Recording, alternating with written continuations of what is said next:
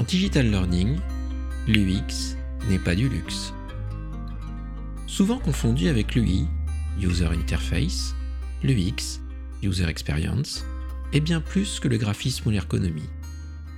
En 2006, Azenzahl et Traktinsky l'ont défini comme la conséquence de l'état interne de l'utilisateur, ses prédispositions, ses attentes, ses besoins, ses motivations, son humeur, des caractéristiques du système, la complexité, l'objectif, l'utilisabilité, la fonctionnalité, et du contexte dans lequel ont lieu les interactions. Explication de l'UX appliquée au digital learning.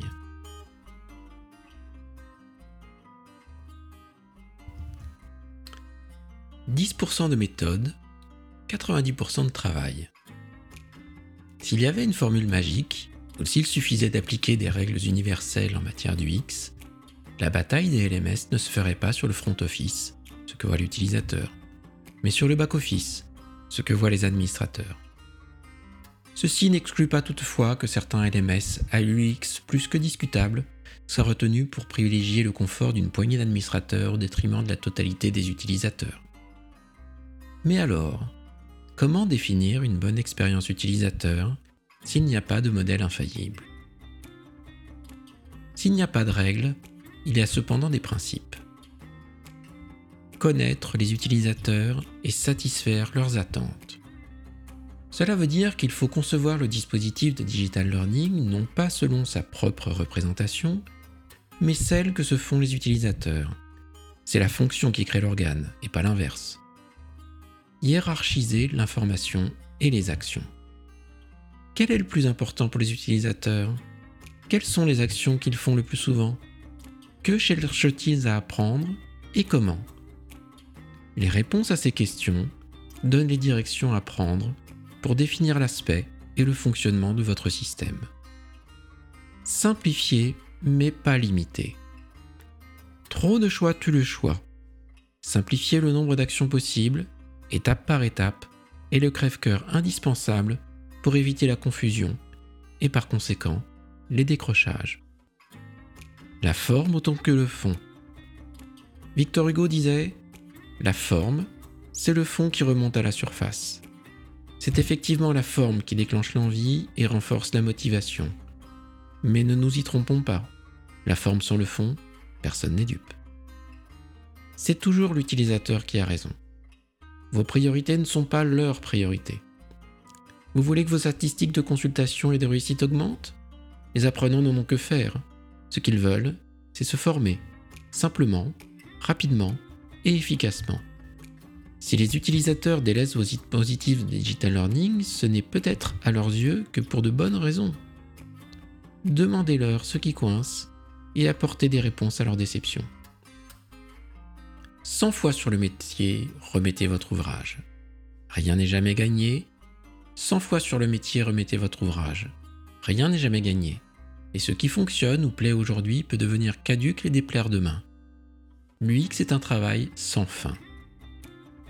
Si l'on reprend la définition de Zenzal et Traktinsky, l'UX est la conséquence de l'utilitaire interne de l'utilisateur, prédisposition, attente, besoin, motivation, une heure, des caractéristiques du système, complexité, objectif, utilisabilité, fonctionnalité, et du contexte dans lequel ont lieu les interactions.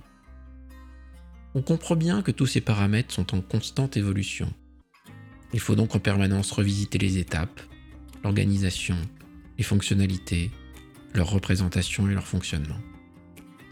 Les utilisateurs, les formés, des dispositifs de digital learning, passent leur temps sur d'autres systèmes, d'autres sites, d'autres outils, ils ont donc des habitudes et des attentes qui changent en fonction des évolutions de ces autres expériences.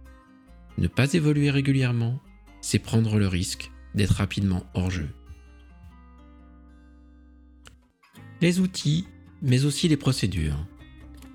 Attention, l'expérience utilisateur en digital learning ne se limite pas à l'utilisation des outils et des contenus qui les sous-tendent. C'est bien de l'ensemble des processus dont on parle. Du recueil des besoins de formation jusqu'à l'accompagnement, la mise en pratique et l'évaluation. c'est bien souvent le début et la fin du parcours qui coincent.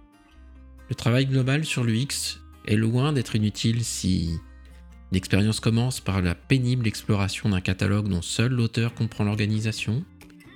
Le moteur de recherche ou de suggestion tombe régulièrement dans le vide ou à côté des besoins. Le survol d'un parcours, pour en juger de l'intérêt, passe par une double validation hiérarchique et une inscription ferme et définitive. L'engagement à se former s'associe d'une obligation de réussite élitiste. L'évaluation ressemble à un simple exercice de mémorisation ou d'ancrage, comme certains disent. L'accompagnement se résume à une discussion entre participants de bonne volonté. La préformation ressemble à un bon courage, etc., etc. La principale difficulté n'est pas d'imaginer le parcours utilisateur le plus évident et le plus efficient, mais de réussir à changer les processus ancrés au plus profond des organisations.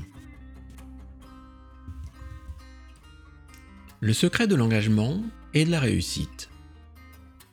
Les principaux ennemis de la réussite d'un parcours de digital learning ne sont pas esthétiques ou techniques. Le dispositif n'a pas vocation à gagner des concours de beauté ou technologiques. Il doit simplement être aligné sur les besoins et éviter les pièges et les décrochages. Les décrochages peuvent arriver à tout moment, par une simple accumulation d'irritants qui feront basculer l'envie de se former vers l'envie de s'arrêter. L'UX d'un parcours de digital learning doit permettre de doser les efforts demandés et les rendre soutenables dans la durée. L'équation de la réussite est donc réussite égale motivation moins irritant dans le temps. La motivation, donc la réussite, s'entretient par une UX performante et la chasse aux efforts inutiles. Peut-être verrons-nous fleurir prochainement des offres d'emploi pour les Learning Experience Manager.